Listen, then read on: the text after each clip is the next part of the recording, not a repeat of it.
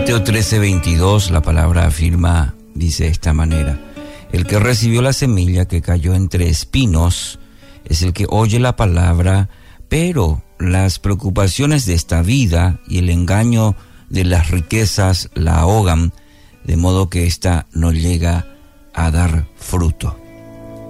Título para hoy, las distracciones. Cuidado con la preocupación, porque le puede alejar de su relación con Cristo.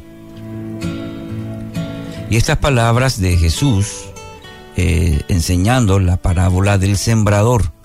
Y es importante que le demos mucha atención para nuestro beneficio. La semilla que cae entre espinos, de esta manera Jesús está ilustrando eh, aquella persona que escucha la palabra de Dios. definitivamente hay que mencionar que esta es la generación que más ha escuchado la palabra de Dios. Eh, ¿Por qué? Y hay más facilidades, más oportunidades para que la palabra de Dios se expanda, llegue a, muchos lugares. Las traducciones, eh, las facilidades tecnológicas nos, nos, llevan, por ejemplo, a lugares impensados con el, el Evangelio. Es la semilla sembrada. Y representa esto definitivamente una gran alegría. Ahora, la pregunta fundamental es qué hacemos con esta preciosa palabra. ¿Qué hacemos cuando llega a nosotros esa palabra, esa semilla? Y aquí el texto, Jesús mismo eh, dice al respecto que las preocupaciones de esta vida, las preocupaciones de esta vida, eh, y bueno, ¿y quién no tiene preocupaciones, verdad? ¿Quién no tiene preocupaciones? Probablemente usted y yo, bueno, nos levantamos y empezamos a, hacer nuestra lista larga de, de tareas y ya está ahí la preocupación golpeando la puerta, ¿verdad? Una frase dice, los seres humanos estamos más preocupados por tener que por ser. Interesante. Los seres humanos estamos más preocupados por tener que por ser. Y encuentra sustento en el versículo de hoy. ¿En qué sentido? Y bueno, y estamos preocupados por tener más, más dinero, para tener más tiempo, para tener más salud, más progreso. Y es como un círculo de preocupación.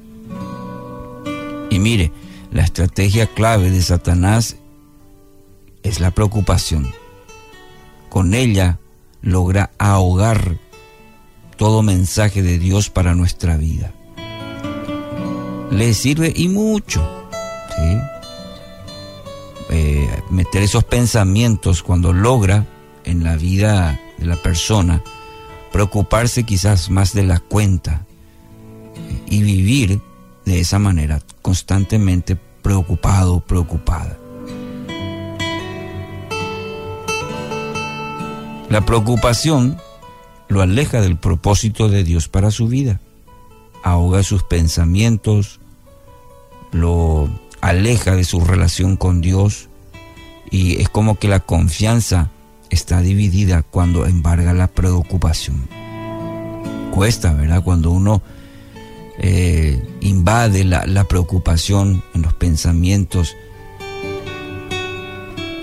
Estamos tan inmersos en eso, cómo solucionar, nos aflige y no nos damos cuenta que nuestra eh, mente, nuestro corazón, nuestro ser está más en solucionar en nuestro esfuerzo que ir a, a la presencia de Dios, cultivar nuestra relación más profunda, ahora más cercana con Él, ahora de manera que sea Él trayendo esperanza, eh, trayendo alivio a nuestra vida.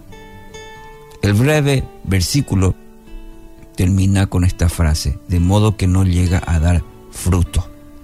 Y querido oyente, ese es el resultado de una vida preocupada. No produce nada. La preocupación no nos lleva a ningún lado, nos estanca y, nos lleva hacia atrás inclusive. Nunca traerá buenos frutos, podemos decir el texto de hoy dice, de modo que esta no puede, no llega a dar fruto. Las preocupaciones de esta vida ahogan la palabra. Cuando ahogan la palabra, nos estancamos, nos enfriamos y eso definitivamente nos lleva a una vida sin fruto. Simone Weil dijo una vez, ¿por qué de preocuparme? No es asunto mío pensar en mí. Asunto mío es pensar en Dios. Es cosa de Dios pensar en mí. Quizás aquí viene bien el texto, busquen primeramente las cosas, el reino de Dios, las cosas que tienen que ver con el reino, con Dios, y las otras cosas vienen por, por añadiduras, vienen por, ¿sí? por el hecho de que eh, ponemos a Dios en primer lugar.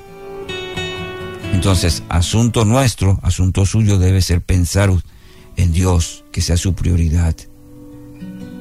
Dios se va a encargar del resto. Confíe en ello.